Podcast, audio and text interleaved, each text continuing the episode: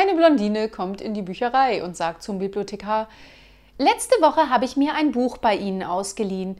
Es war das langweiligste, das ich je gelesen habe. Die Story war schwach und es kamen viel zu viele Personen vor. Der Bibliothekar lächelt und sagt, Oh, Sie müssen die Person gewesen sein, die das Telefonbuch mitgenommen hat.